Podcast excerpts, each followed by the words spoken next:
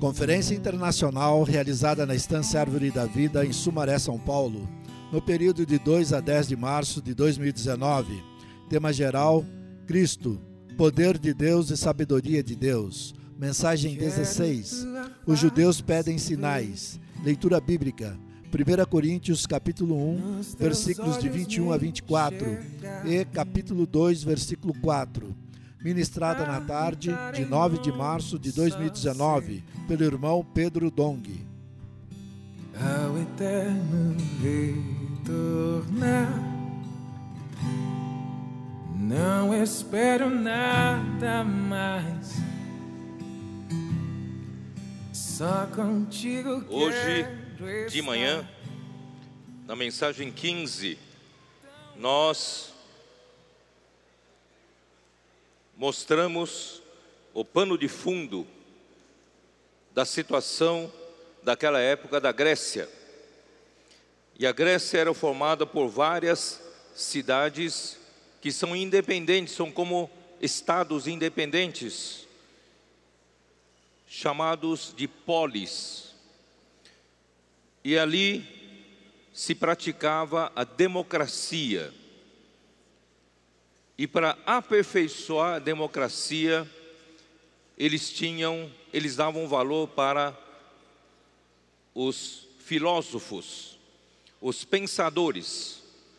E os pensadores tinham liberdade em cada uma dessas cidades, cidades, esta, esta, estado, polis, de expressar seu pensamento, expressar a filosofia sempre com o objetivo de dar alguma contribuição para melhorar a compreensão da vida humana, do, da moral, da ética e do comportamento humano, sempre contribuindo para melhorar a democracia da época.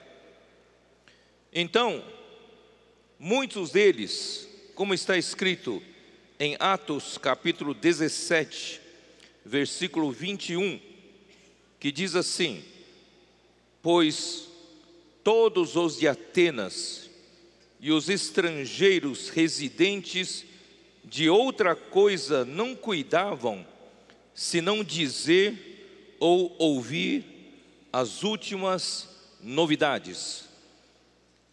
Quer dizer, os habitantes de Atenas, quem habita em Atenas normalmente era a aristocracia. E eles não trabalhavam. Nós fomos desta vez visitando a Grécia e a nós foi dito que naquela época realmente a aristocracia não trabalhava. Por quê? Porque os escravos trabalhavam no lugar deles. Os escravos trabalhavam nos negócios deles e ganhavam dinheiro, e eles só se ocupavam em ouvir novidades, ouvir alguém discursar com novas filosofias, e eles buscavam sabedoria humana. Vai chegar um momento que a humanidade vai voltar a ficar ociosa de novo e vai ter que ter filósofos para ensinar a nós como viver a nova situação que se que aparece agora. Não sei se vocês sabem que a indústria está se robotizando. E com, com, a, com o advento da internet, com o advento do computador de última geração, chamado computador quântico, que já se tornou comercial a rapidez é impressionante. Estão já trabalhando com robôs que se auto-atualizam. não precisam mais dos seres humanos para atualizar, para reprogramar, para reciclar, para melhorar a performance de, desses robôs, dessas máquinas. Já são inteligentes que a si mesmo se ajustam para produzir cada vez mais. No Brasil está começando apenas, mas na Europa, nos Estados Unidos, isso já está bastante avançado.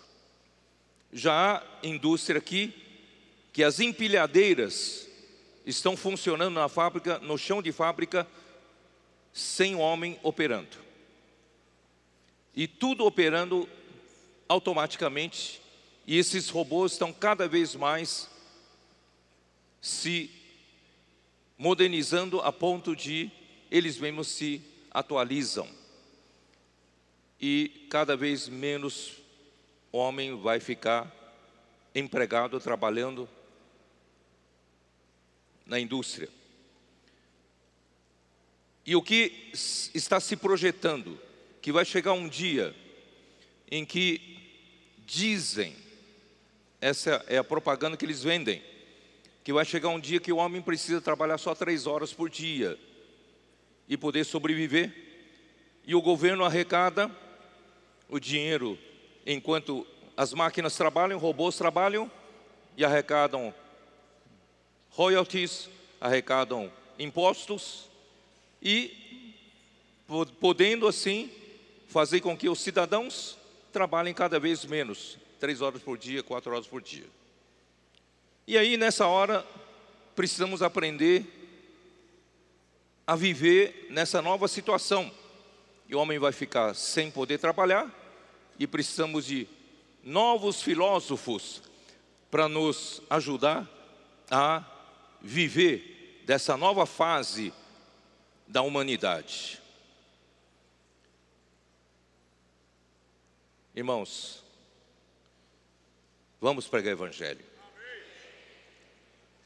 Vamos aproveitar o tempo que se chama hoje. Não vamos nos ocupar com tantas outras coisas. O Evangelho do Reino precisa avançar, precisa ser pregado por meio de nós, por meio da sua igreja. Essa conferência, Deus quer acelerar os nossos passos. E os irmãos todos, esse clima de prontidão, nós nunca tivemos isso. Quando falamos sobre comportagem dinâmica, nós precisávamos formar inicialmente 25 equipes. Apareceram 101 equipes interessadas em praticar. Quando nós falamos sobre Avança Jovem, apareceram tantas pessoas interessadas em fazer a multiplicação de jovens. Quando falamos do CEAP, falamos do Expo Livro, irmãos, a resposta está sendo imediata. Essa resposta de Deus, irmãos, porque Ele quer andar rápido, Ele não quer esperar que essa situação chegue, não. Nós vamos encerrar essa era antes disso. Vamos ou não vamos? Você quer viver num mundo cheio de robôs? Eu quero ter relacionamento humano vivendo a vida da igreja, negando a vida da alma, orando uns pelos outros, suportando uns aos outros, salvando almas, cuidando dos aflitos. É ou não é?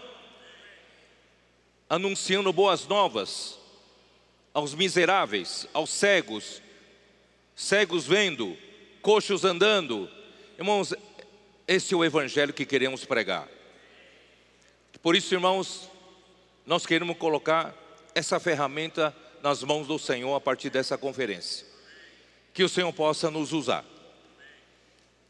E não queremos, irmãos, ir para a linha de sabedoria humana, para a linha de filosofia, de debates, de discussão, de eloquência, de sabedoria humana. Nós queremos, irmãos, conhecer a cruz de Cristo, a, a nada saber senão Cristo e esse crucificado. Esse é o nosso caminho, o nosso caminho o caminho da cruz. Quando vocês se, se recordam, quando nós lemos o livro de Filipenses, vocês ainda está na memória de vocês? Filipenses. Filipenses 3. Quando Paulo ele viu que tudo aquilo que ele dava valor no judaísmo, ele que era circuncidado ao oitavo dia, no versículo 5, da linhagem de Israel, da tribo de Benjamim, hebreu de hebreus, e quanto à lei, fariseu, quanto ao zelo, perseguidor da igreja, e quanto à justiça que há na lei, irrepreensível. Mas um dia, esse Cristo crucificado apareceu a ele, e tudo mudou na vida dele. Aquilo que ele dava valor se tornou refúgio, se tornou esterco as tradições de seus pais, as coisas que ele, que ele aprendeu aos pés de Gamaliel, buscar justiça decorrente das obras da lei. Quando ele viu a Cristo, ele descobriu que homem, na verdade, não pode fazer nada para se justificar.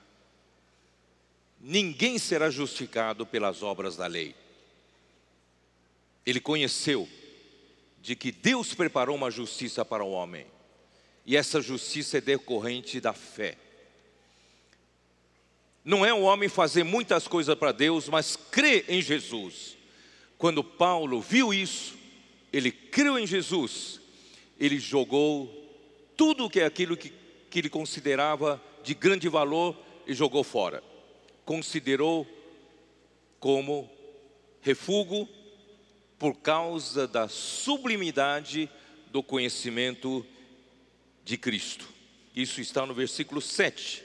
Mas o que para mim era lucro, isto considerei perda por causa de Cristo. Sim, deveras considero tudo como perda por causa da sublimidade do conhecimento de Cristo Jesus, meu Senhor, por amor do qual perdi todas as coisas e as considero como refúgio para ganhar a Cristo.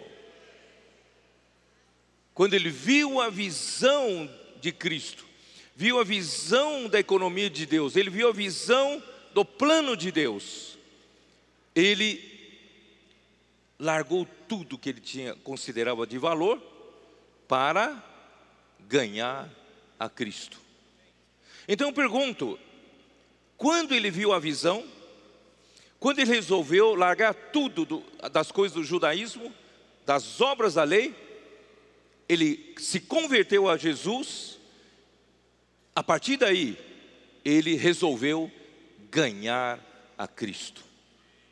Irmãos, é isso que eu quero trazer à tona isso. Um dia você também teve a visão. Você teve a visão de Cristo e da igreja. Irmão, essa visão nós não abandonamos. Para nós, irmãos, é de grande valor. Deus Pai quer revelar quem é Cristo para você, e Cristo quer revelar o que é a igreja para você. A igreja no universo é uma só. E a igreja que aparece em cada cidade também é uma só em cada cidade. Essa é a visão que Deus nos deu. E quando vimos isso, irmãos, nós largamos tudo e corremos para a igreja. E a partir de então, passamos a viver a vida da igreja com o objetivo de, segundo esses versículos, qual é o objetivo? Ganhar a Cristo, é isso aí. Então, você ter a visão de Cristo e a igreja, como nós tivemos, quando eu tive a visão da igreja, de Cristo e a igreja, irmãos, eu larguei tudo, isso se tornou meu ideal, se tornou a minha motivação para viver. Eu dava a minha vida para isso. Eu creio que vários da minha idade passaram por essa mesma experiência. É ou não é? Nós passamos a ser guerreiro de Deus e Cristo. Nós não queremos saber de nada, mas viver por essa visão. Largamos tudo, realmente largamos tudo. Quando eu me informei, engenheiro civil, eu queria continuar estudando mestrado, mas havia muitas igrejas já sob meu cuidado. O serviço de literatura, mesmo incipiente, já me ocupava há muito tempo. Tinha que traduzir, preparar, imprimir, editar e publicar para os irmãos. Mas, irmãos, para mim era uma alegria, por causa da visão de Cristo e a igreja, poder abandonar tudo e servir ao Senhor. Embora continuei trabalhando com uma firma de engenharia, ainda dava aula na faculdade, e, mas irmãos, todo o meu tempo era para a igreja, para a obra do Senhor. Até que nos anos 80, o Senhor começou a me chamar, chamar, chamar, me incomodar. Eu já tinha um bom salário, já tinha quatro filhos, uma família para cuidar, boa remuneração. O Senhor me incomodou tanto, tanto, mas tanto, que eu tive que render ao Senhor. Eu saí para servir ao Senhor de tempo integral. Tudo por causa dessa visão de Cristo e a igreja. Espero que você, mais jovem, também seja agarrado por essa visão que essa visão mude a sua vida. Essa visão faça com que você não troque nada por ela. Viva por essa visão. Cristo e a igreja. Amém? Valeu a pena. Fiz o voto de pobreza junto com a minha mulher. Quatro filhos para sustentar, mas Deus deu graça até o dia de hoje não morri de fome. Deus é fiel. Mas, só ter a visão não é suficiente. Muitos da minha geração teve a visão maravilhosa, também fizeram a mesma coisa, deram tudo para o Senhor, mas não deram continuidade, esfriaram e se afastaram. O que está errado? que está errado? Não basta apenas ter visão, enxergar a sublimidade do conhecimento de Jesus Cristo Jesus. Irmão, precisa prosseguir em ganhar mais de Cristo.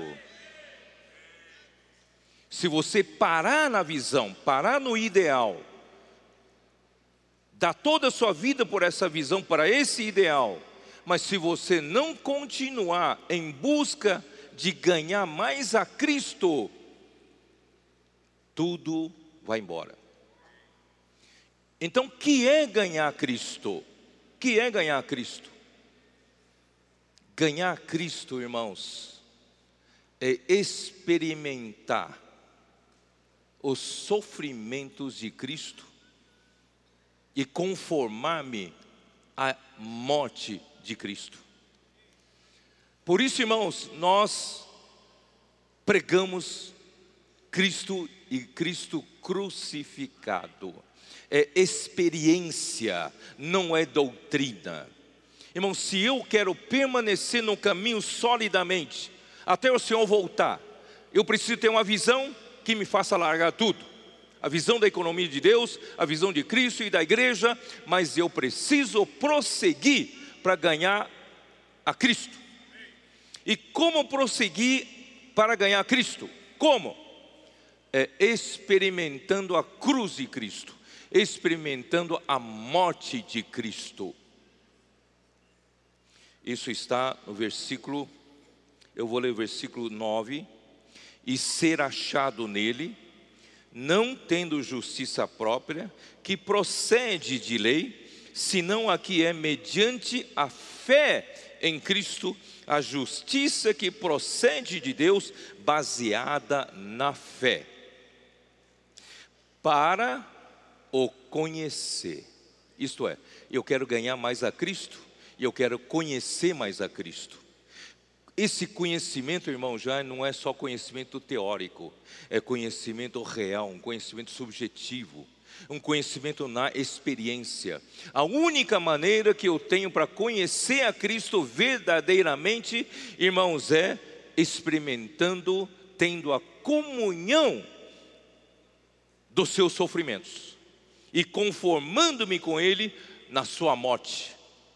E dessa forma, irmãos, passando pela, pelos sofrimentos iguais a de Cristo, tomando a cruz de Cristo, conformando-me à sua morte, irmãos, eu vou sair da morte cheio do poder da ressurreição.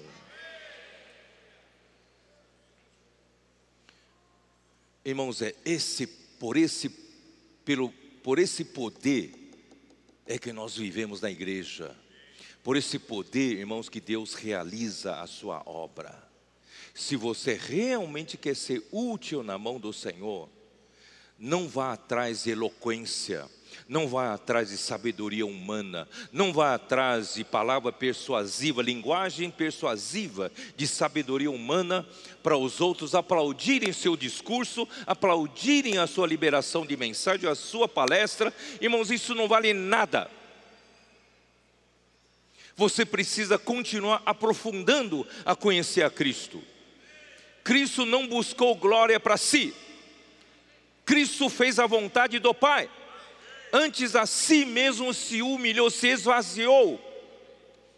Ele se humilhou, tornando-se obediente até a morte e morte de cruz. Aí Deus o exaltou sobremaneira. Irmãos, esse é o nosso caminho na igreja. Por isso, Paulo resolveu nada saber senão a Cristo e este crucificado. O caminho na vida da igreja, irmãos, é o caminho de, da cruz. É o caminho de tomar o sofrimento de Cristo, conformando-nos com a sua morte. Irmãos, daí o resultado da morte, depois da morte vem o quê? Depois da morte de Cristo vem o quê? A ressurreição. E a ressurreição, irmãos, tem poder, é poderosa. Irmão Dong, um chinesinho franzino, baixinho. Às vezes ele fala, você não dá nada por ele. Mas irmãos, você não dava nada por ele. Mas esse chinesinho revolucionou essa terra aqui. Trouxe o ministério do Espírito da vida.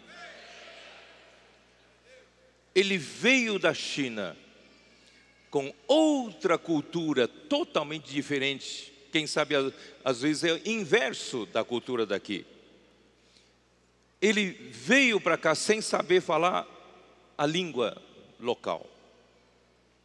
E o Senhor usou esse chinesinho que na verdade,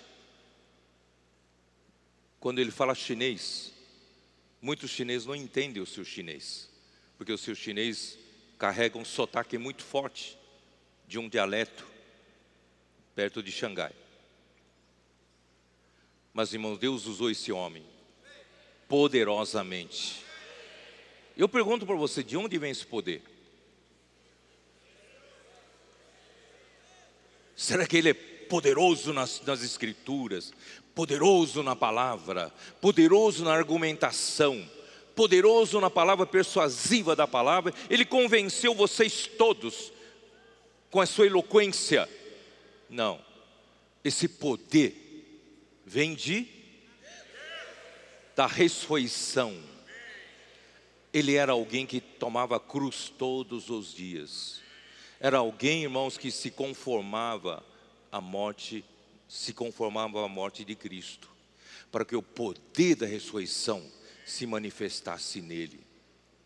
Eu estou enfatizando esse ponto, irmãos, é que para nós todos andarmos no mesmo caminho. Não estamos no caminho, irmãos, de ser aplaudido aqui na terra. Não estamos aqui na, no caminho de tomar, tomar um caminho de sabedoria humana, de habilidade humana, de capacidade humana. Nós somos apenas uma sarça e Deus quer nos usar para manifestar o seu poder. Mas Ele só consegue usar, usar-nos para manifestar o seu poder se nós passarmos por esse processo de morte e ressurreição. Esse processo de morte e ressurreição é, a, é o trabalho da cruz de Cristo. Voltando então lá para 1 Coríntios. Ó oh, Senhor Jesus.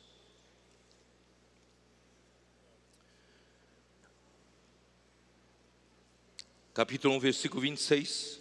Irmãos, reparai, pois, na vossa vocação, visto que não foram chamados muitos sábios segundo a carne, nem muitos poderosos, nem, nem muitos poderosos, nem muitos de nobre nascimento. Pelo contrário, Deus escolheu as coisas loucas do mundo para envergonhar os sábios, escolheu as coisas fracas do mundo para envergonhar as fortes, e Deus escolheu as coisas humildes do mundo e as desprezadas e aquelas que não são, para reduzir a nada as que são, a fim de que ninguém se vanglorie na presença de Deus.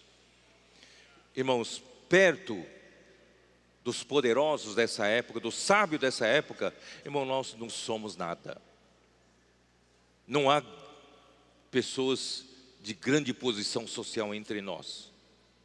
Não tem muitos poderosos desse século entre nós.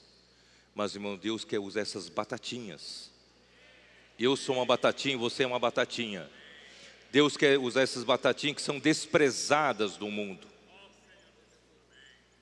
você perguntar para o pro, pro Congresso Nacional quem nós somos, não somos nada. Se você perguntar para os grandes grupos cristãos quem nós somos, somos nada. Mas irmãos, nós, essas batatinhas, nós vamos fazer a vontade de Deus e cumprir a vontade de Deus. Nós vamos fazer surgir o filho varão e nós vamos preparar esse deserto para o Senhor. Acredite se quiser. Quem acreditar, vai cumprir essa obra. Mas o caminho, irmãos, é a morte. Tomar a cruz. Que tal começar no seu casamento? É fácil falar mensagens bonitas. No seu casamento você está disposto a morrer? Está disposto a passar pelos sofrimentos de Cristo? e a conformar-se à morte de Cristo? Se você estiver disposto, no seu casamento haverá o poder da ressurreição. Amém? Vamos começar por aí? Mas vós sois dele em Cristo Jesus, o qual se nos tornou da parte de Deus sabedoria, justiça eh, e santificação e redenção, para que, como está escrito, aquele que se gloria, glorie-se no Senhor. Irmão, esse versículo 30 é, é, é, o, é o livro de Romanos, livro de Romanos, principalmente do capítulo 1 até o capítulo 8, da justificação, santificação e glorificação, que termina com a redenção do nosso corpo. Irmãos, essa sim é a sabedoria de Deus. E a sabedoria desse século, irmão, não levou o homem para nada, mas a sabedoria de Deus está nos levando para a eternidade. Ó Senhor Jesus. Mas eu agora quero verificar com vocês quem era esse homem, quem era esse apóstolo que ele fez para ser um enviado de Deus e para se tornar um apóstolo para a igreja em Corinto. Vamos ver primeiramente que é onde que é Corinto. Vamos voltar lá para Atos capítulo 18. Capítulo 18.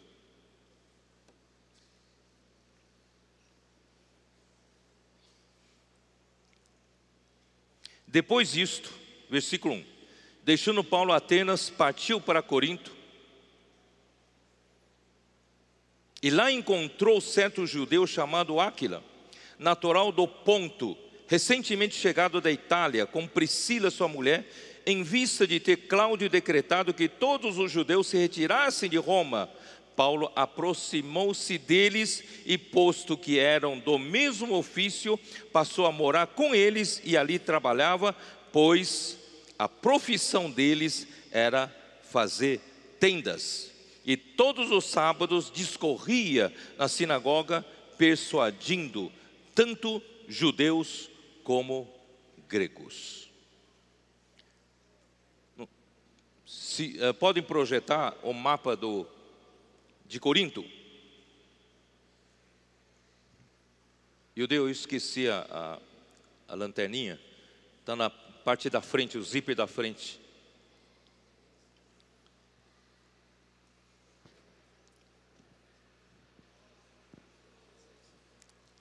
Vocês estão vendo Corinto aqui e Atenas à direita.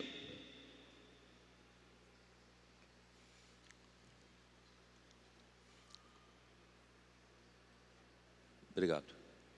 Paulo, na terceira viagem, Paulo partiu daqui da Síria, Tarso, e fez todo esse caminho na Macedônia, né? Aqui, ó. Ele saiu de Antioquia na segunda viagem. Antioquia foi para Tarso, Debe, Listra, Icônio, Antioquia da Pisídia, Éfeso, aqui já é Ásia Menor, Éfeso, Esmina, Pérgamo, Troade e passou até Macedônia, de Macedônia, Filipos, tal, e dali ele desceu para Grécia, aqui é Grécia, aqui já é Grécia, e foi para Acaia, província de Acaia, e chegou em Corinto, Corinto. Atenas fica aqui. Corinto era uma cidade de muita importância na época. Por quê? Vamos mostrar no outro, no outro mapa. Corinto, vocês percebem que em Corinto, ele tem saída, tem um porto aqui no Golfo de Corinto, que dá para mar Jônico, que liga com o mar Adriático, ao norte do mar Mediterrâneo, alcançando a península itálica da Itália. Roma está aqui. E mais para frente chega na Espanha. E Corinto também tem um porto do lado de cá, do lado oriental. Corinto está aqui ele tem um porto para o lado que vai dar na península da Itália, mas ele também tem um porto aqui no mar Egeu. E o mar Egeu liga com Ásia. Então, os produtos, o comércio que vinha da Ásia, aqui é Ásia, o comércio que vinha da Ásia chegava em Corinto e quem vinha da Península Itálica vinha buscar mercadoria da Ásia aqui em Corinto, porque ali era um lugar que tinha dois mares, dois portos. Então, esse lugar, Corinto, era uma cidade muito próspera, muito próspera. E se for para dar a volta aqui, leva-se vários dias para dar essa volta. Por isso, quem vinha para cá, em 1800 e pouco, abriu-se um canal chamado Canal de Corinto, nesse istmo. Sabe o que é istmo? Istmo é uma faixa estreita de terra ligando duas porções maiores de terra. Irmãos, então Corinto tem um istmo aqui, uma faixa estreita de terra. E ali é muito famoso em Corinto, é muito famoso em jogos istmicos. Em Atenas era famoso em jogos olímpicos que perduraram até o dia de hoje. Mas igualmente importante ou até mais importante eram os jogos istmicos em Corinto. Por quê? Porque vinham pessoas da Europa, da, a, da Itália para Corinto para participar dos jogos istmicos e vinham pessoas, eh, isso aqui é o canal, né, canal de Corinto, e vinham pessoas do lado da Ásia para participar dessa de, dos jogos istmicos. Isso funcionava a cada dois anos e provavelmente coincidiu quando Paulo foi de Atenas para Corinto, estava havendo jogos istmicos. Então era um momento em que muitas pessoas de mundo todo naquela região juntavam-se em Corinto.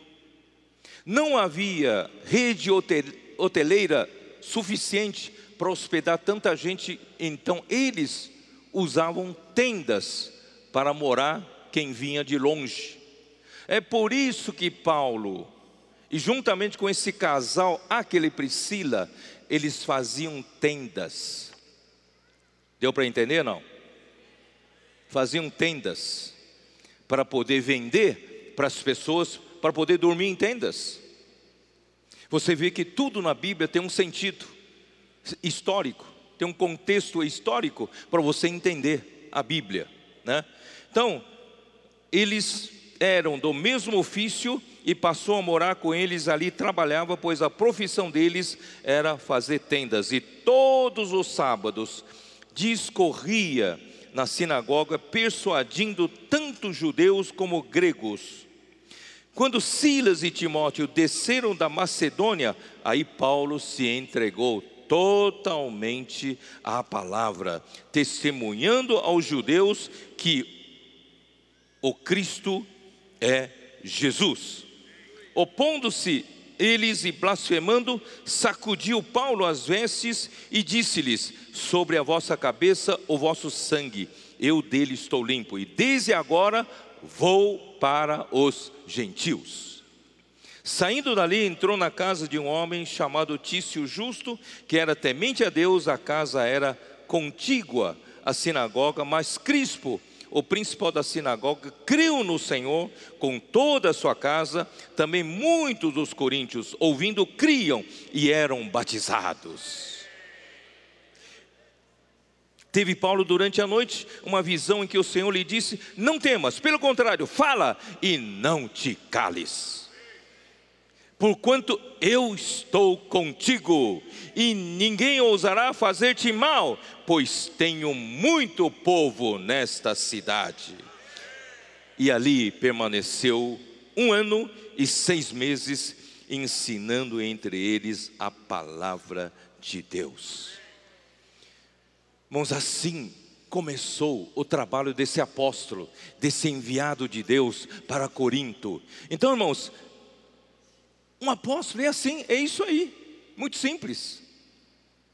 Ele foi enviado por Deus, pregou a palavra, levantou a igreja, cuidou deles. É um apóstolo.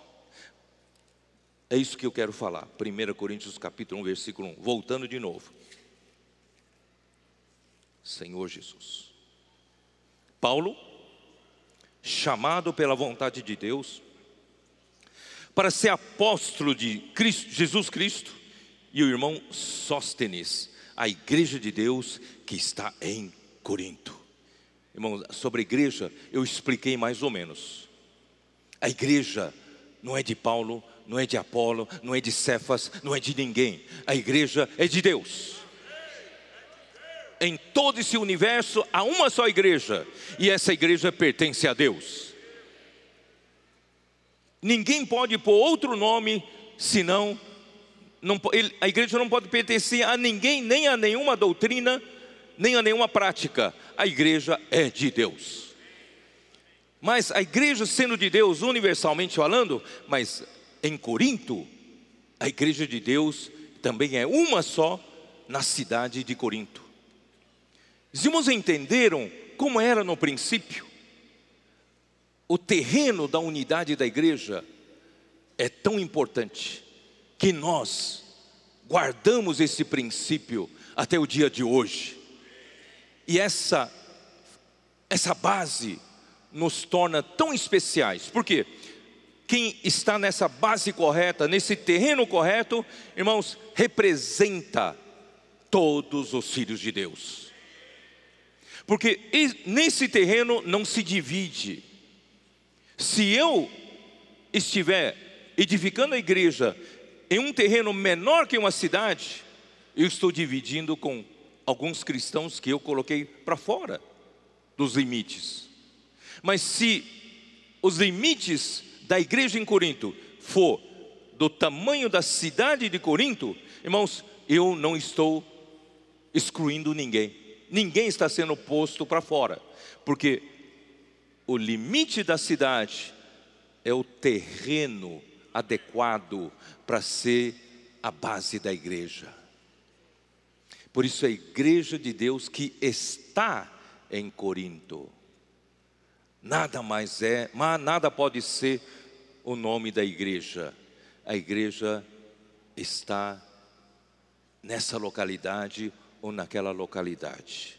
A igreja em Corinto, a igreja em Antioquia, a igreja em Jerusalém, por maior que seja, é uma igreja numa cidade. Irmãos, isso é que nos deu base para Deus continuar nos usando para nos dar palavra profética, porque Ele sabe que nós não estamos sobre uma base divisiva, nós estamos sobre uma base dos, de unidade dos filhos de Deus.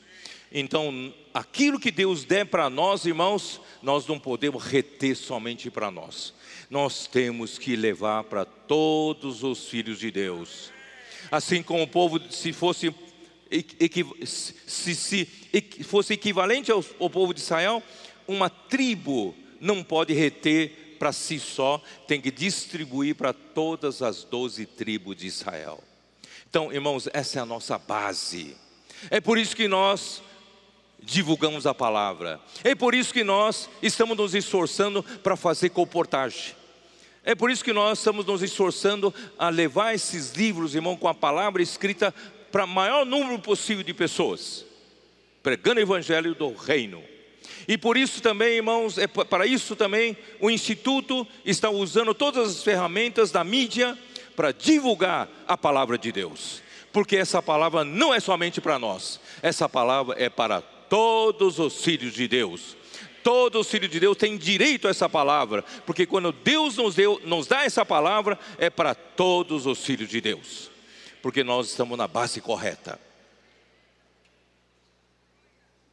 Vou falar um pouquinho de Paulo. Paulo, chamado pela vontade de Deus para ser apóstolo de Jesus Cristo e o irmão Sóstenes. Paulo, nesse relato que eu mostrei, da passagem dele por Corinto, pregando o evangelho, primeiramente por judeus, os judeus o rejeitaram, ele continuou pregando para os gentios, e Deus falou com ele: Não pare, não te cales, eu sou contigo, eu tenho muita gente aqui, continue falando. E assim surgiu a igreja em Corinto. E Paulo se tornou o enviado de Deus, o apóstolo de Deus para aquela cidade, para aquele, aquela igreja. Se para outra igreja Paulo pode não ser apóstolo, mas para Corinto, para os coríntios, Paulo era apóstolo, era enviado de Deus. Então, irmãos, eu quero tornar um assunto mais claro para todos. Como provar que alguém é de fato enviado de Deus. Como provar que alguém é de fato apóstolo de Deus? Como provar? Perguntaram para Jesus: Como você prova que você foi enviado pelo Pai? João capítulo 5. Jesus provou. Capítulo 5.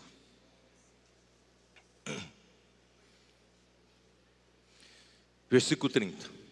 Irmãos, esse princípio é muito importante. Eu estou passando essa, essa dica para vocês. Espero que vocês valorizem isso. Porque não tem como você provar de outra forma que alguém enviado de Deus, alguém apóstolo de Deus, porque um apóstolo não tem uma carteirinha, não tem um passaporte, não tem um documento que prova, que ele puxa a carteira e diz eu sou apóstolo de Deus. Não, não tem. Como provar? Jesus disse assim, versículo 30 do capítulo 5 de João: Eu nada posso fazer de mim mesmo, na forma porque ouço, julgo.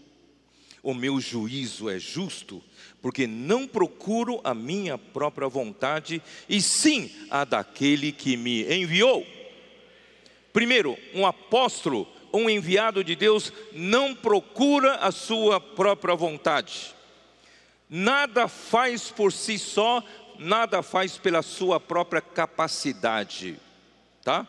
Aí versículo 31. Se eu testifico a respeito de mim mesmo, o meu testemunho não é verdadeiro. Quer dizer, eu não posso sair por aí dizer, olha, autodesignar, eu sou apóstolo para vocês.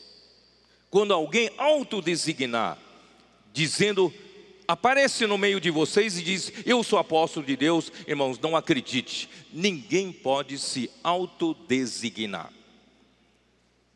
Versículo 32: Outro é o que testifica a meu respeito, e sei que é verdadeiro o testemunho que ele dá de mim. Opa, agora tem um princípio. Então, para que um apóstolo seja identificado como verdadeiro apóstolo, ele, ele mesmo não pode dizer que ele é apóstolo, então precisa de testemunho de outro. Não é assim que você pensa? Precisa de alguém então dizer: não, não, esse aí é apóstolo. Mas assim também pode se cometer erros, ou não? Você pode arrumar assim como o anticristo arrumou um falso profeta para dar testemunho dele. É ou não é? Então, irmãos, esse processo ainda é falho. Outro dando testemunho de mim, eu posso ter combinado com esse outro. Ó, você, você dá um jeito de explicar para ele dizer que eu sou apóstolo, né? Irmãos, isso pode ser combinado. Então como faz? E Deus falou assim: esse outro, vocês pensaram que era João Batista. Mas eu quero dizer para vocês, eu não aceito o testemunho de João Batista. Aqui diz, versículo 33: Mandastes mensageiros a João, e ele deu testemunho da verdade. Eu, porém, não aceito humano testemunho, digo-vos, entretanto, estas coisas para que sejais salvos, para a gente não cair em ciladas para a gente não cair em engano. Duas pessoas podem um falar pelo outro e a gente ser enganado. Então, eu não aceito João Batista como testemunho dizendo que eu sou enviado de Deus. Ué, então como é que nós vamos identificar se alguém é realmente enviado de Deus? Quem sabe? Então a gente tem que continuar lendo. É isso? Qual é o versículo seguinte? Ele era a lâmpada que ardia e alumiava, e vós quisestes por algum tempo alegrar-vos com a sua luz. Mas eu tenho maior testemunho do que o de João, porque as obras que o Pai me confiou para que eu as realizasse, essas que eu faço, testemunho a meu respeito de que o Pai me enviou. Acho que nem todos entenderam. Nem todos entenderam. Quem vai dar testemunho de mim, de Jesus, se ele era um verdadeiro enviado de Deus, um apóstolo de Deus ou não? são as obras que o Pai que o enviou entregou para que Jesus fizesse. E Jesus, como sendo enviado de Deus, ele realiza essa obra, porque ele é enviado de Deus, porque Deus realiza nele. E essas mesmas obras de Deus, ele realiza por intermédio dele, essas obras provam que ele foi enviado por Deus. Não sei se vocês entenderam, entenderam ou não? Então, o que credencia um verdadeiro enviado de Deus, um verdadeiro apóstolo, são as obras que Deus entregou para fazer. Se essas obras que Deus entregou para fazer, Ele as faz, e Deus confirma, Deus chancela em cima, irmãos, está provado que esse é o enviado de Deus. Vocês estão entendendo ou não? Então ele diz, ele diz assim: o Pai que me enviou, esse mesmo é que tem dado testemunho de mim. Jamais tendes ouvido a sua voz, nem visto a sua forma, também não tendes a sua palavra permanente em vós, porque não credes naquele a quem ele enviou. Então, irmãos, Deus, quando envia alguém, ele envia alguém para fazer a obra de Deus. Aqui diz aqui, ó, ah, onde está? no capítulo 6 de João, versículo 29. Respondeu-lhe Jesus: A obra de Deus é esta, que creiais naquele que por ele foi enviado. Se você crê naquele que foi enviado, a obra de Deus é feita. Se você não crê, a obra para em você para na sua incredulidade. Mas se você crê, a obra é realizada. Você crê ou não crê? Se você crê naquele que Deus enviou, a obra de Deus é feita. Vocês estão entendendo?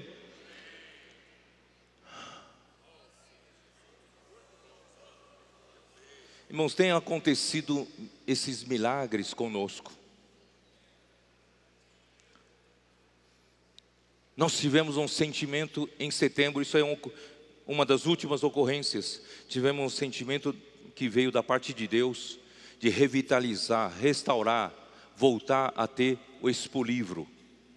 E nós passamos para toda a congregação. E a igreja reagiu muito positivamente. Mas na época a gente não sabia o que fazer, porque nós não tínhamos nada na mão.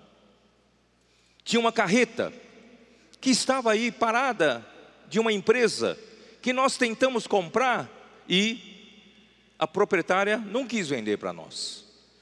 Mas em setembro nós começamos a orar. Começamos a orar. Irmãos, o Senhor fez milagre, fez milagre. Quando nós nos, nós propomos em comprar essa carreta 160 mil, 180 mil, a proprietária disse: não vendo uma carreta. Mas quando nós começamos, quando o Senhor nos deu o sentimento de restaurar o Expo Livro, começar a trabalhar como Expo Livro, aí nós pedimos para os irmãos voltarem a fazer contato. Final da história, não tenho tempo para explicar os detalhes. Final da história, irmãos, a proprietária disse o seguinte, movido por Deus, ela disse o seguinte: Eu sei que essa carreta vocês vão usar para pregar evangelho, é para a obra de Deus. Eu não vou mais negociar com você, eu não tenho uma carreta, eu tenho três. Eu vou passar as três para vocês por 90 mil.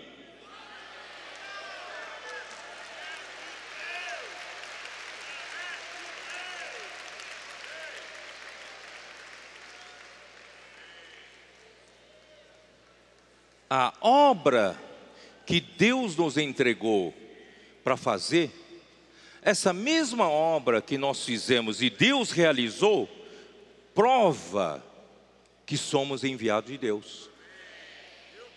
Os irmãos entenderam ou não? Muitas coisas têm acontecido. Nessa conferência mesmo, nós falamos de comportagem dinâmica.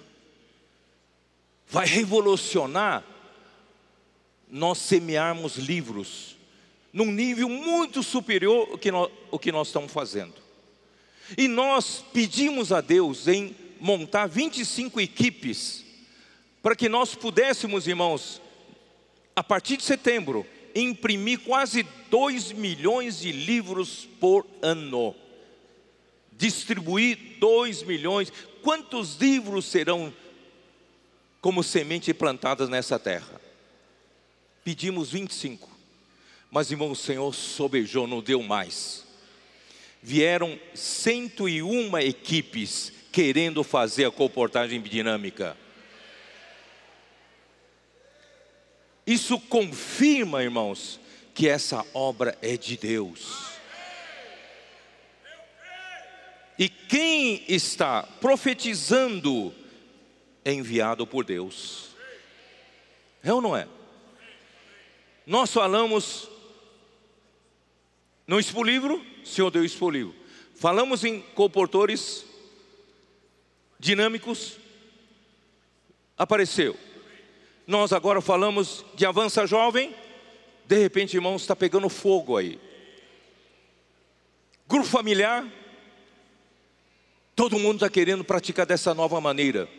Nós preparamos em cada grupo familiar, irmãos, irmãos líderes que possam liderar um grupo ou até amanhã uma igreja. As coisas estão avançando rapidamente, porque Deus está confirmando a nossa obra. E nós vamos andar rápido, irmãos, vamos andar rápido. No ano passado, nós pedimos para orar pelo Brasil, que estava numa crise terrível. Nós oramos, nós oramos.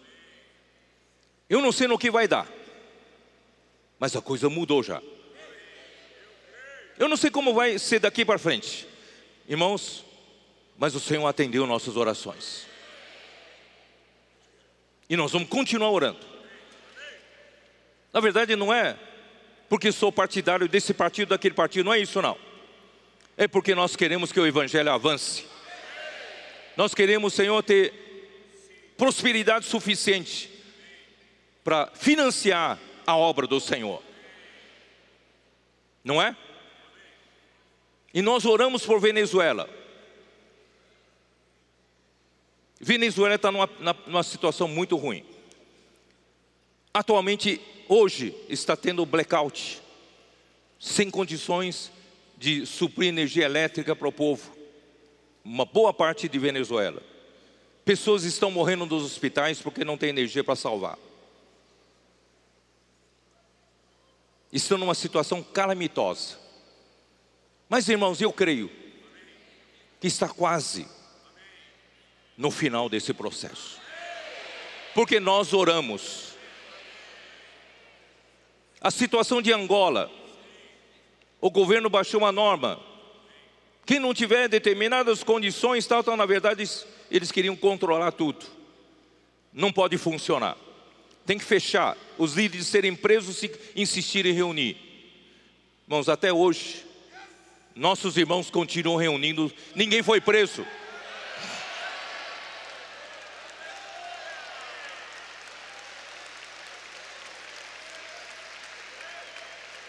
Moçambique também, graças ao Senhor, está havendo alguma perturbação ali.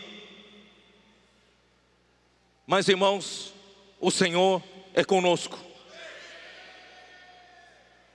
Vamos aproveitar? Acho que eu vou chamar vocês de Venezuela, de Angola, de Moçambique. Venha até aqui, vamos orar.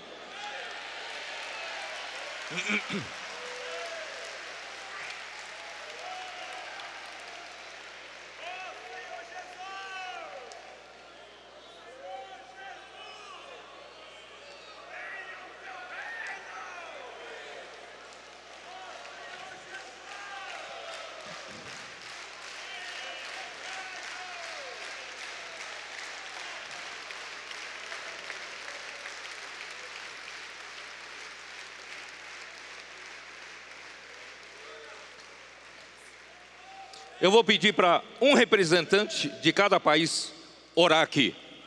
E todos nós vamos nos dar as mãos. Vamos nos unir a essa oração. Nos unir a essa oração. Começando por Venezuela. Venezuela, quem vai orar?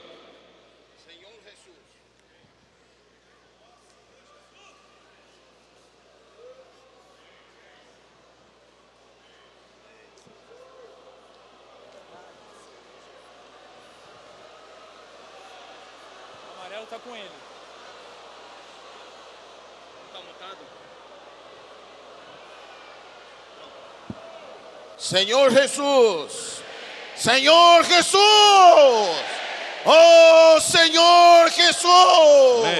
Señor, nosotros te alabamos, te damos gracias, gracias porque tú has liberado nuestro país, tú has tomado control. Señor Jesús, gracias por tu fidelidad, gracias por la palabra profética. Tú has cumplido, tú cumplirás. Amén. Señor Jesús, gracias por las iglesias, gracias por los santos, por cada hogar ahí representado. Señor Jesús, toma control ahora de este caos que está ahora. Señor Jesús, gracias por tu amor, por tu misericordia, por tu fidelidad. Vas a avanzar aún más, aún más, ainda más en nuestro país, en este continente. Gracias Señor, Señor Jesús. Jesús es el Señor, Jesús es el Señor. Ango- Angola. Senhor Jesus! Oh Senhor Jesus! Nós cremos naquele que o Senhor enviou, que enviou há 20 anos atrás e nos encontrou em Angola com a tua obra, com a tua palavra, e nós cremos naquele que o Senhor enviou. A guerra acabou. Mas hoje o inimigo levantou um decreto. Nós viemos à fonte. Viemos aos apóstolos. Clamar por socorro. Socorro Angola. Salva a tua igreja em Angola. Salva o teu povo. Essa obra é tua. Nós confirmamos, nós cremos que Deus, que as armas do apostolado são poderosas, são eficazes para destruir toda fortaleza do inimigo em Angola. Satanás, nós não te queremos em Angola. Sai daquele país. Em nome do Senhor Jesus. Aleluia! Moçambique.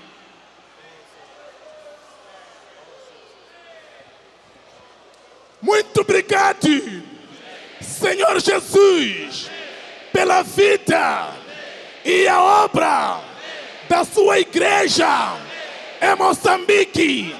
Senhor, nós confirmamos, dentro do seu apóstolo, que está a servir em Moçambique. Senhor, nós vimos a sua luz dentro do inimigo que tinha plantado o seu joio em Moçambique. Senhor, nós clamamos, o joio murchou, murchou, em seu nome, te agradecemos.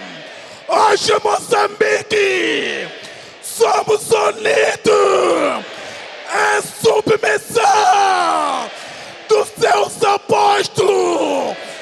Muito obrigado. Avança o seu evangelho em Moçambique. Ninguém vai nos separar. Ninguém vai nos separar. Em ti, Senhor.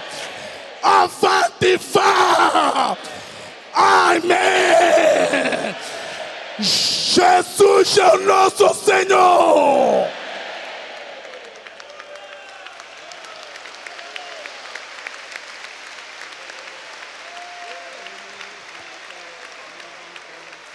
Aleluia!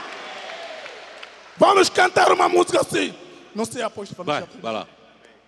Vamos cantar uma música junto aqui. Nós somos africanos, amém? Ninguém vai nos separar. Somos unidos em Jesus Cristo, formando um único corpo. Quero que gostaria que cada um passasse a mão no seu irmão e vamos cantar assim. Querem nos parar, não vão conseguir. Querem nos matar, não vão conseguir. Querem nos destruir, não vão. Sabe por quê? Deus é grande. Grande. Deus é grande. Deus é grande. Todo mundo. Deus é grande. Deus é grande. Deus é grande. Deus é. Querem, querem nos matar, não vão conseguir. Querem nos destruir, querem nos parar. Sabe por quê? Deus é grande, Deus é grande. Jesus é o Senhor.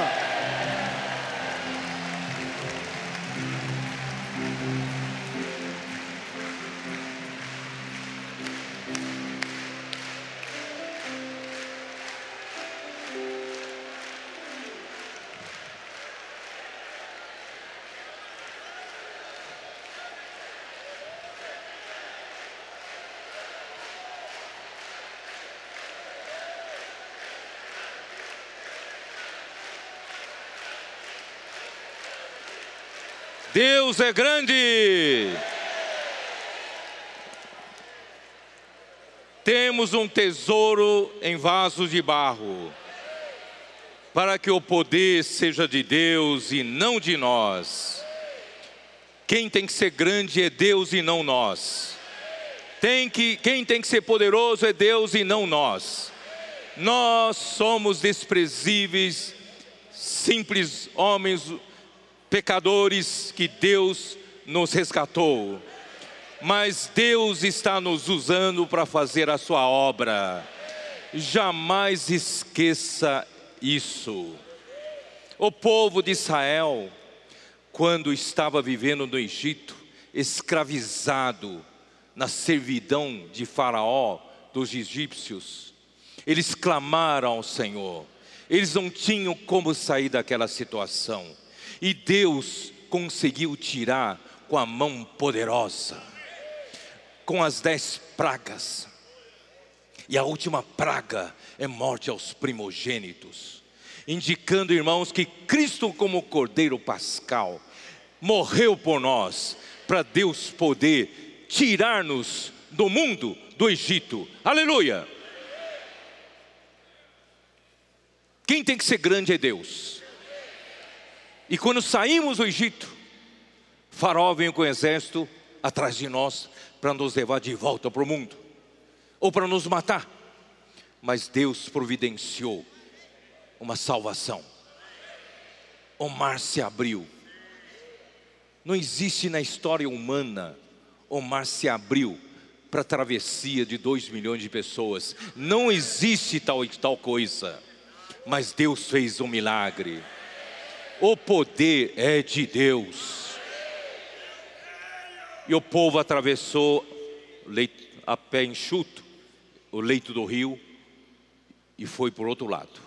E quando o exército de Faraó entrou no Mar Vermelho, o mar se fechou.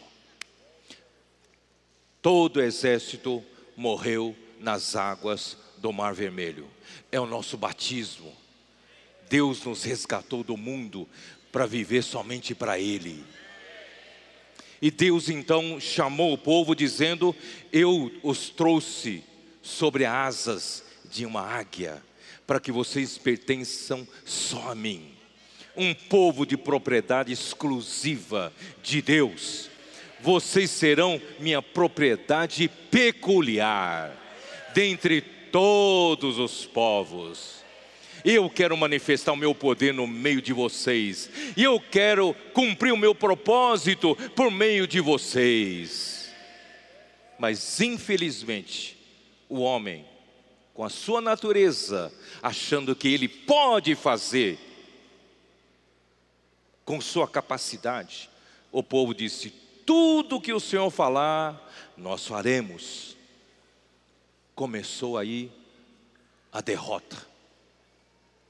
Deus então mandou a lei, mandou as leis, as ordenanças, e o povo se ocupou em praticar a lei para ser justificado. Deus então parou de atuar. Quando você pensa que você tem capacidade de fazer alguma coisa para Deus, Deus para de atuar. Deus ainda teve misericórdia deles e conseguiu levar com milagres e milagres e milagres até a boa terra de Canaã. E lá Deus usou Josué derrotando milagrosamente os inimigos de Deus. Mas irmãos, quando o povo, quando Jesus veio aqui na terra, encontrou um povo judeu totalmente confiante de si mesmo, no meio dos fariseus e escribas, achando que eles podiam fazer coisas para Deus. Deus então naquela geração parou totalmente com sua, seus milagres e obras. Deus levantou a igreja e nos chamou para ser agora nós somos esse povo de propriedade exclusiva de Deus. Nós somos o reino de sacerdotes.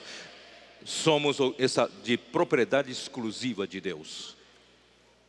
Mas irmãos, se nós passarmos a confiar na nossa capacidade, se nós passarmos a confiar que nós somos capazes de cumprir a vontade de Deus, irmão, Deus para com seu poder. Se nós começarmos a usar a nossa sabedoria, a nossa capacidade, o nosso nossa habilidade, então, irmãos, Deus não vai fazer mais milagres entre nós. Nosso Deus é capaz de fazer grandes milagres ainda no nosso meio. Você acredita? Deus vai fazer grandes coisas entre nós. Por isso, irmãos, esse começo de 1 Coríntios é para nos alertar. Nós não, por isso que os judeus pedem sinais, porque eles não tinham mais sinais, não tinham mais o Deus de milagres. Mas irmãos, nós hoje temos esse Deus de milagres. O maior milagre é a salvação de Deus na nossa vida. O maior milagre é a nossa justificação. O maior milagre é a nossa santificação. O maior milagre, irmãos, é a vida da igreja onde nós estamos vivendo. Deus está nos curando, está nos edificando, está nos glorificando. E Deus está fazendo a sua grande obra por meio de nós, as batatinhas. Irmãos, esse é o grande milagre. Grande milagre, irmãos, Deus vai fazer entre nós conseguir o filho varão, os vencedores coletivos. Você acredita que vai ser na nossa geração? Eu creio que vai ser na nossa geração. E Deus vai nos usar, irmãos, para preparar esse deserto para o Senhor vamos de cidade em cidade, nós vamos pregar evangelho, vamos levantar igrejas, irmãos, com suor, com labor, irmãos, com, com lágrimas, mas com o que? Nós vamos ceifar com alegria. Irmãos, eu não tenho mais ânimo de continuar falando aqui. Eu queria fazer, pedir para os cooperadores subirem aqui, vamos orar por vocês todos. Dar a nossa bênção nessa, nesse final da conferência. Que todos vocês recebam a bênção do Senhor, para que o poder de Deus possa se manifestar na nossa vida daqui para frente. Se houver doenças, Deus vai curar. Se houver problemas, Deus vai resolver. Porque nós confiamos um Deus que é poderoso. Ele vai fazer tudo isso por causa da sua vontade não é nos curar por curar, nos curar para fazer a vontade dele. Quem aqui precisa de oração?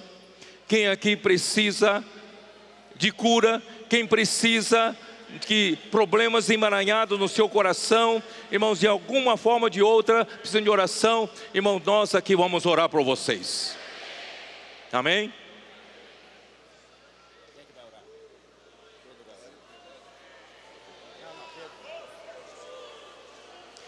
Eu vou pedir para três irmãos, três cooperadores orarem por vocês.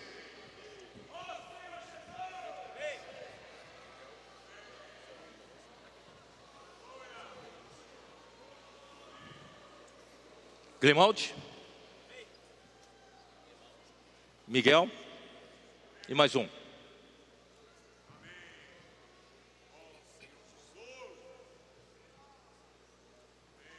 Salomão, pronto.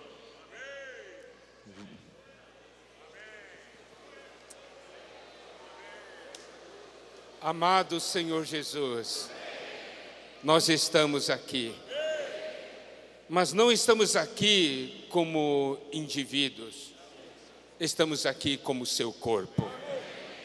Só nós estamos aqui porque estamos unidos à cabeça, e é da cabeça que sai a autoridade, e é da cabeça que sai a vida. Amém.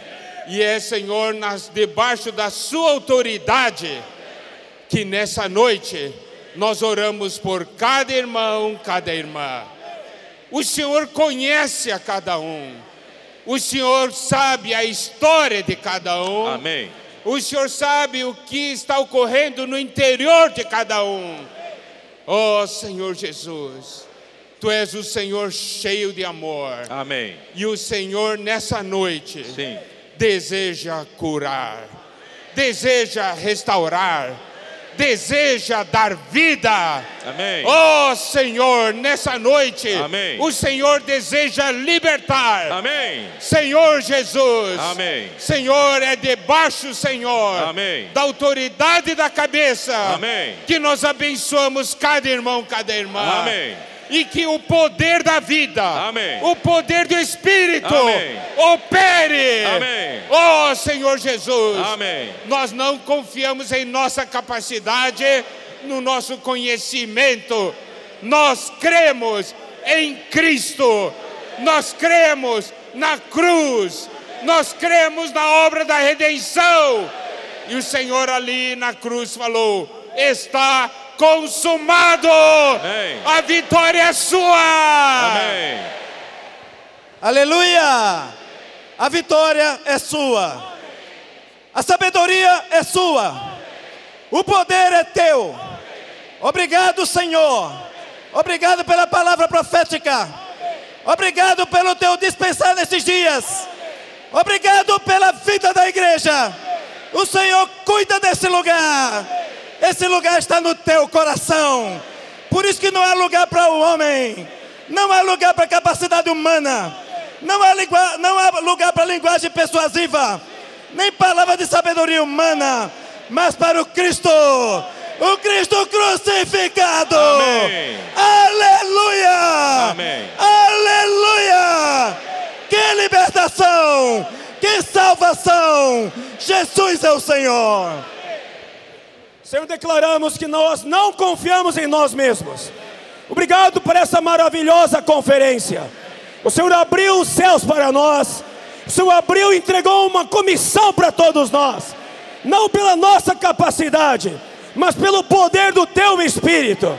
Nós temos o Espírito. Nós temos o Cristo crucificado. E no poder do Teu nome, no- poder da Tua vida, o Senhor mesmo disse que fez grandes obras, e obras maiores faremos, porque temos o Espírito. Te louvamos por cada um de nós que está aqui, por ter nos trazido, Senhor, e agora regressarmos. Nós queremos multiplicar intensamente, dinamicamente, tudo aquilo que o Senhor nos entregou, crendo nos seus profetas, crendo naquele que o Senhor enviou para levar adiante a obra do corpo de Cristo, a obra do reino por toda a terra habitada. Senhor, nós declaramos nesta noite que nós somos um com cabeça, nós somos um uns com os outros. Não há brecha entre nós. Não há brecha entre nós. Nós somos um. Abençoamos a cada irmão, a cada irmã, a cada família, a cada jovem, a cada criança. Abençoamos cada igreja em nome do Senhor para o reino. Esse semestre, um semestre cheio de vitória. Jesus é o Senhor. Jesus é o Senhor. Jesus é o Senhor. Senhor Jesus, nos humilhamos nesse momento à tua presença. Nós reconhecemos que somos como os coríntios. Temos muitas falhas, somos muito vulneráveis. Senhor, temos dificuldades. Não queremos ser arrogantes na tua presença. Queremos confessar as nossas deficiências, nossas fraquezas, nossas enfermidades. Esta noite queremos declarar que precisamos de Cristo. Precisamos da tua cruz para nos curar. Curar de todas as coisas negativas. A tua cruz levou, tu levaste à cruz todas as nossas enfermidades, todos os nossos problemas, todos os nossos conflitos, toda a nossa depressão, todas as nossas enfermidades todas as nossas desavenças, as nossas mágoas, os nossos pecados, o amor que nós temos para o mundo. Tu levaste a cruz, Senhor, toda a nossa mornidão. Te pedimos esta noite, todos nós que estamos aqui, que tu derrames o teu Espírito Santo sobre toda a audiência, neste momento sobre toda a plateia, curando cada coração, curando cada dor cada sofrimento, cada enfermidade, seja física, seja psicológica. Não é só, não estamos aqui só para pedir cura. Estamos pedindo cura, Senhor, porque nós desejamos te servir. Queremos te servir de maneira saudável, sem essas distrações de enfermidades físicas ou psicológicas ou espirituais. Oramos pelos casais, oramos pelos jovens, oramos pelos solteiros, pelas viúvas, pelos viúvos, pelos separados, pelos divorciados. Oramos para aqueles que têm conflito, aqueles que têm dúvidas, aqueles que estão nas trevas. Tu és a luz, Senhor. Amém. Tu és a vida, Senhor. Sim. Tu és a vitória. Sim. Na tua cruz todas as coisas negativas foram engolidas, tragadas nós hoje só sabemos uma coisa: nós só nos gloriamos em Cristo e este crucificado.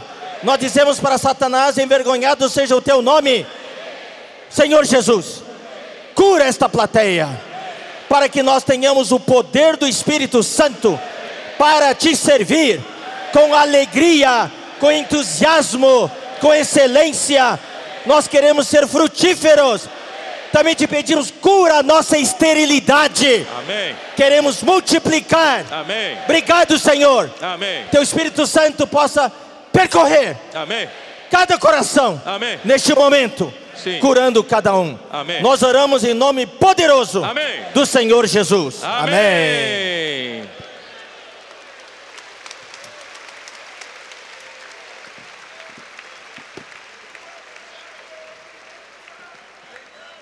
Irmãos, vou parar minha mensagem por aqui. Irmãos, eu acho que esse momento ainda, Senhor Jesus, cabe vocês compartilhar um pouco entre vocês. Que tal? Orem uns pelos outros, falem uns com os outros. Esse é o nosso novo início. Irmão, nós vamos frutificar esses seis meses para o Senhor, curados. Amém. Vamos cantar o hino, como é que é? Na vida da igreja, amém. Na vida da igreja, tá? Vamos lá. Irmãos, Deus é bom. Então nós vamos compartilhar em pequenos grupos, depois de cantar. Depois nós vamos chamar os irmãos para frente. Hoje tem muito tempo. Louvado seja o Senhor.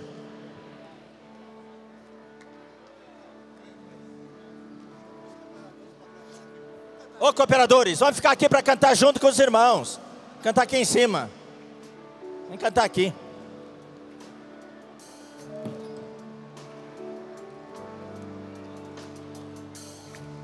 na vida da igreja.